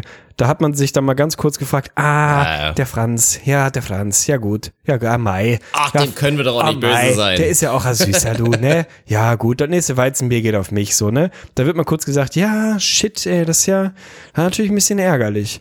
Aber im Kopf mindestens im Kopf und teilweise ausgesprochen schwingt dann halt, siehst du selbst in Kommentaren in deutschen großen Zeitungen und Zeitschriften so, ja gut, aber er hat uns halt auch die WM geholt, ne? Ist vielleicht auch in Ordnung. Wo du so denkst, fickt euch doch einfach mal mit eurer beschissenen Moral, kriegt mal eure Ethik in den Griff, Alter. Also ganz ehrlich, und dann kommt halt irgendwann, Ja. kommt halt mal irgendwie flächendeckendes Doping im Fußball. Da siehst du dann Mittwoch nachts um 3.45 Uhr auf WDR siehst du irgendwie eine richtig gut recherchierte Hintergrunddoku irgendwie über über dieses ganze Thema, was das komplett vernünftig aufbereitet mit guten Quellen und so. Ich glaube mal, steht das im Kicker auf Seite 1? Natürlich nicht, ey, weil da hängt da eine komplette Industrie dran und das ist halt der heilige Fußball oder der heilige Sport so. Da läuft schon alles. Ich finde das total abgefuckt, wie man das schafft, quasi in der Öffentlichkeit so Themen, die für jeden, der sich fünf Minuten damit beschäftigt, offensichtlich irgendwie da sind, die halt einfach nicht so zum großen Thema werden zu lassen. Ja, Mai, ja, Mai, der Franz, da hat er halt meinen Koffer mitgenommen, du. Aber haben wir die WM bekommen? Ist ja vielleicht auch gar nichts. Ey, mein Gott. Also passiert ja überall. Also Wahnsinn, ey. Wirklich Wahnsinn. Ey, die Episode werden wir jetzt auch safe irgendwie selektive Moral oder selektive Ethik nennen. weil Featuring jetzt Martin Luther. So ein bisschen Selektive durch, Moral, Ja, featuring featuring, Martin featuring Luther. Martin Luther. Machen wir so, weil es ist, es ist so und es ist traurig. Und das wäre, ja, auch nochmal so, weiß ich nicht, Appell, Rat oder so. Ich finde schon, dass man als Mensch, gerade in einem gewissen Alter, irgendwann jemanden gut erklären können sollte, dieses, wofür stehe ich eigentlich ein? Mit meinen Meinungen und meinen Gedanken. Und klar, es gibt überall Lücken. Du kannst immer mit guten und gezielten Fragen kannst du irgendwas aufdecken. Genauso Dinge wie, ja, meinetwegen bin ich jetzt irgendwie Veganer seit langem, lebe da relativ sauber. Aber dann gehen wir zum nächsten Thema und dann deckst du offen, dass zum Beispiel ich mit Thema Plastik und so weiter relativ schlecht umgehe oder halt auch ab und zu in meinen Flieger steige, so eine Dinger. Aber es geht ja trotzdem auch darum, dann vielleicht das reflektieren zu können und das vielleicht auch zu wissen, dass man da so ein paar Blindspots hat. Aber ja, mach das mal so bei dem Durchschnittsmensch und frag ihn mal, wofür stehst du denn eigentlich so ein? Da werden ein paar Floskeln kommen, aber ich glaube, wenn du da bei vielen da wirklich in die Tiefe gehen würdest und auch mal da, wo es ein bisschen wehtut, dass es da sehr, sehr schnell dünn wird. Moralisch verkommen. Wir bräuchten Martin Luther als Life-Coach. Das, was Katharina Saalfrank für Kinder macht, sollte Martin Luther machen. Und da einfach mehr Moral in die Erziehung bringen. Ey, wir wären, und noch, also, ja, wir wären auf einem besseren Weg. Ich glaube, wir wären auf einem besseren Weg. Ich glaube auch, dass der Martin das heutzutage nicht mehr ganz so meinen würde. Klassiker, der wurde auch echt ein bisschen missverstanden damals. Also. Wobei ich wette, wenn es das damals Oh, gegeben ey. hätte, gäbe es mittlerweile so ein komplettes Archiv an so maximal eindeutigen WhatsApp-Sprachnachrichten, die Martin Luther in so einer antisemitischen Untergrund-WhatsApp-Gruppe irgendwie rausgehauen hat, wo man heute so sagen würde, ah, Also ey, weil wir haben letztens drüber geredet, worüber sind wir froh, dass in unserer Kindheit da nicht so ganz äh, die mediale Aufmerksamkeit war wie früher. Ich glaube, Martin Luther ist froh, dass es kein WhatsApp gab. Der wäre noch viel mehr am Arsch, als er eh schon ist, wenn man sich fünf Minuten mit ihm beschäftigt, ey. Wenn WhatsApp irgendwann alles offen deckt und auch unseren Chatverlauf Oh ja, und unseren eh ganzen vorbei. Sprachnachrichtverlauf, dann haben wir auch ein dezentes Problem und werden uns aus dem Internet verabschieden. Also das ist der einzige Grund, wie IGVS hier demnächst dann vielleicht doch mal enden könnte, weil ansonsten bleibt natürlich weiter das Statement IGVS Forever. Und damit ja. habe ich die perfekte Überleitung, weil wir jetzt langsam zum Ende kommen und ich am Anfang keine, äh, keine Bewertung vorgelesen habe, möchte ich jetzt am Ende eine vorlesen oder drei sogar vorlesen. Drei. Schmeckt, schmeckt, schmeckt, Und die eine hat sogar komplett Bezug zu dem, was du eben gesagt hast. Denn, äh, also A, wenn WhatsApp oder wahlweise Facebook irgendwie mal anfangen würde, unsere Chats zu leaken und die Sprachnachrichten auszulesen, gäbe es genügend Material, was, ich würde sagen, uns beide in den Knast bringt, vermutlich. Oder zumindest in maximale Probleme bringt. Gleiches gilt dafür, wenn wir uns mal richtig verkrachen sollten. Dann hat jeder von uns so viel Oh ja. vom anderen in der Hand. Und damit meine ich jetzt Ich nicht kann dein Leben auf jeden Fall hacken, weil du nur ein Passwort stimmt. hast für und alles. ich meine jetzt keine strafrechtlichen Sachen, sondern einfach Dinge, wo man danach eigentlich unter einem Zeugenschutzprogramm nicht mehr ruhigen Gewissens auf die Straße gehen kann. Und warum das nicht passieren wird, möchte ich an dieser, dieser wunderschönen Bewertung, die uns funkone unterstrich.de, funkone.de, ich weiß nicht genau, in welche Richtung das gehen soll, die Okay. uns geschrieben hat, seriös bis salzig heißt sie, äh, er heißt sie. Text geht so. Gekommen wegen der NBA, geblieben vor allem wegen der Off-Topic-Themen. Beneidenswert finde ich eure Freundschaft. Haltet daran fest. Ist das nicht schön? Oha! Ist das nicht schön? Ja, okay. Das ist schön. Ist das nicht schön? Würde ich vor allen Dingen dir dann auch nochmal mitgeben als, als Ziel für die nächsten. Wochen, Monate und Jahre, dass du ein bisschen mehr an unserer Freundschaft festhältst und mich nicht immer so betrügst und austauscht an deinen diversen Freundeskreisen, die du da privat noch pflegst. Ich Aber in entschuldige mich dafür, dass ich noch ein Leben neben dir habe. Es tut mir leid. Hast dich Ich entschuldigt. möchte noch okay. zwei andere Hast dich Bewertungen entschuldigt, vorlesen. ist okay. Zwei andere. Heute, heute, heute bin ich gut drauf. Heute bin ich gut drauf. Ist das der Osterbonus Ja, oder wegen was? Ostern, wegen Jesus, wegen Martin Luther. Eine Ja, für gut, uns, okay, eine für Jesus, eine für. Martin Luther. Hamburg Herz 1984 hat geschrieben. Stellt euch vor, die weltmännische Nonchalance von zwei wunderschönen Menschen in ihrer Prime, Klammer auf, der eine ein wenig davor, der andere ein wenig drüber. Ich weiß nicht, ich weiß nicht, wen er meint. Wir wissen alle, wer gemeint ist. hätten gemeinsam mit den herzerwärmendsten Erinnerungen euer aller Leben ein zauberhaftes Podcast-Kind gezeugt. Das ist IGVS, nicht mehr und nicht weniger. Der Sir und Dr. Funk, warte, ey. es geht noch weiter. Der Sir und Ja. Dr. Funk analysieren jedes Thema mit einer solchen Spitzfindigkeit und Raffinesse, dass es mir vor Lachen regelmäßig mein frisches Pilz durch die Nase ballert. Wenn es die beiden Boys nicht gäbe, ich hätte sie vermisst. Ach ja, vom Basketball haben sie auch ein wenig Ahnung. Nichts als Liebe und danke für alles. Herz. Hätte nur noch gefehlt, ist aber auch nicht so wichtig. mit dem Basketball. Ey, krass, man. Ich stelle immer wieder Schön. fest, gerade jetzt bei diesen, bei diesen eigentlich simplen Dingen wie jetzt so eine iTunes-Bewertung, der Durchschnitts-IGVS-Fan Ist ein schon Ehrenmann. stabil Ist unterwegs. Ne? Also ich habe das Gefühl, alle haben so ein leichtes Alkoholproblem. Vielleicht leben wir das auch so ein kleines bisschen vor. Aber ey, also IQ-Punkte sind schon da in unserer Community. Ey, an dieser Bewertung ist eh, der Inhalt ist schön, aber da sind so viele schöne Worte drin. Nonchalance benutzt Ja, man zu wirklich. selten. Hervorragend. Also hättest du das damals mal abgegeben, irgendwie so Thema Lyrik und so weiter, hättest du ein paar Punkte auf jeden Fall für bekommen. Also jetzt bin ich gespannt, weil die nächste geht für Martin Luther raus. Grüße. Die nächste geht für Martin Luther raus und ich will das Ding natürlich klimaktisch, ich, dieses Wort habe ich schon 50 Mal benutzt und weiß immer noch nicht, ob es das gibt. Ich weiß nicht, ob dieses Wort existiert, aber ich möchte das im Sinne Mhm. von auf dem maximalen Hoch abschließen. Flobenpaar, wie auch immer, hat die Bewertung geschrieben, einfach nur IGVS ist die Überschrift und der Text ist kurz, aber prägnant. Dafür stehe ich mit meinem Namen. Der Text geht so. Der beste ASMR-Podcast der Welt. Verdammter Ja, gut, Ehrenmann. das war jetzt eine kleine Enttäuschung. Das war jetzt eine kleine Enttäuschung am Ende. Aber gut, wenn Tegli sich gefreut hat, ist okay. Ich will auch noch eine Sache erledigen und das ist jetzt, finde ich einfach cool. Ich glaube längerfristig, das wird jetzt eine Ausnahme sein. Ich öffne jetzt so ein bisschen die Büchse der Pandora, weil die Anfragen werden jetzt Oh, häufiger oh, oh. kommen. Aber ich finde es trotzdem nett. Ich finde es trotzdem geil, weil es ist auch immer so der Klassiker. Lass mich raten, auch du trittst auf viral. eine Hochzeit von einem Hörer auf. Irgendwie sowas.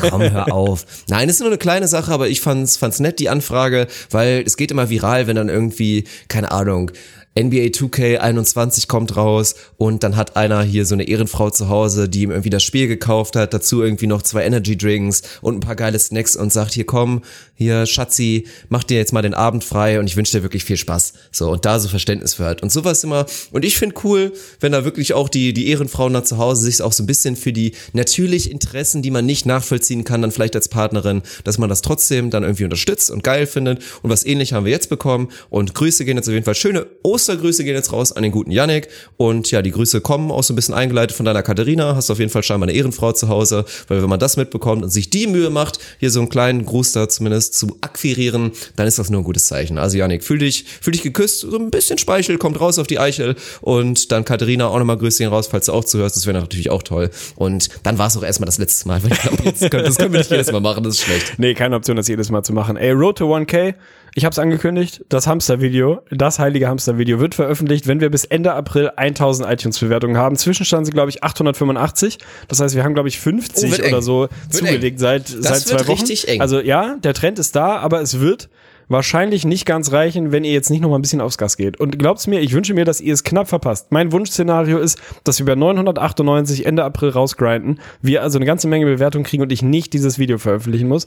Aber ich bin ein Ehrenmann, ich stehe dazu, du bist genauso ein Ehrenmann, auch du wirst in deiner Vergangenheit wühlen und ein, zwei, drei lustige Sachen raushauen. Also wenn ihr sehen wollt, wie uns noch mehr zum Larry machen, als wir das eh schon Woche für Woche für euch tun, dann ist es der Moment, grindet in den iTunes Store oder wohin auch immer, lasst eine Bewertung da. Meine persönliche Road to 1K auf Instagram ist abgeschlossen, 1003 Follower. Wenn ihr maximalen Content wollt, dann seid ihr da genau richtig. Sir Arne Tegen auf Instagram. Stellt euch darauf ein, das ist der gute alte Quartalspost. Ey, das wäre mal spannend. Habe ich mehr Sex oder poste ich mehr auf Instagram? Bin ich mir unsicher. Damit mit diesem Gedanken lasse ich euch alleine. Grüße gehen Oh, raus shit, an Alter. euch und äh, eure Liebsten. Macht's gut.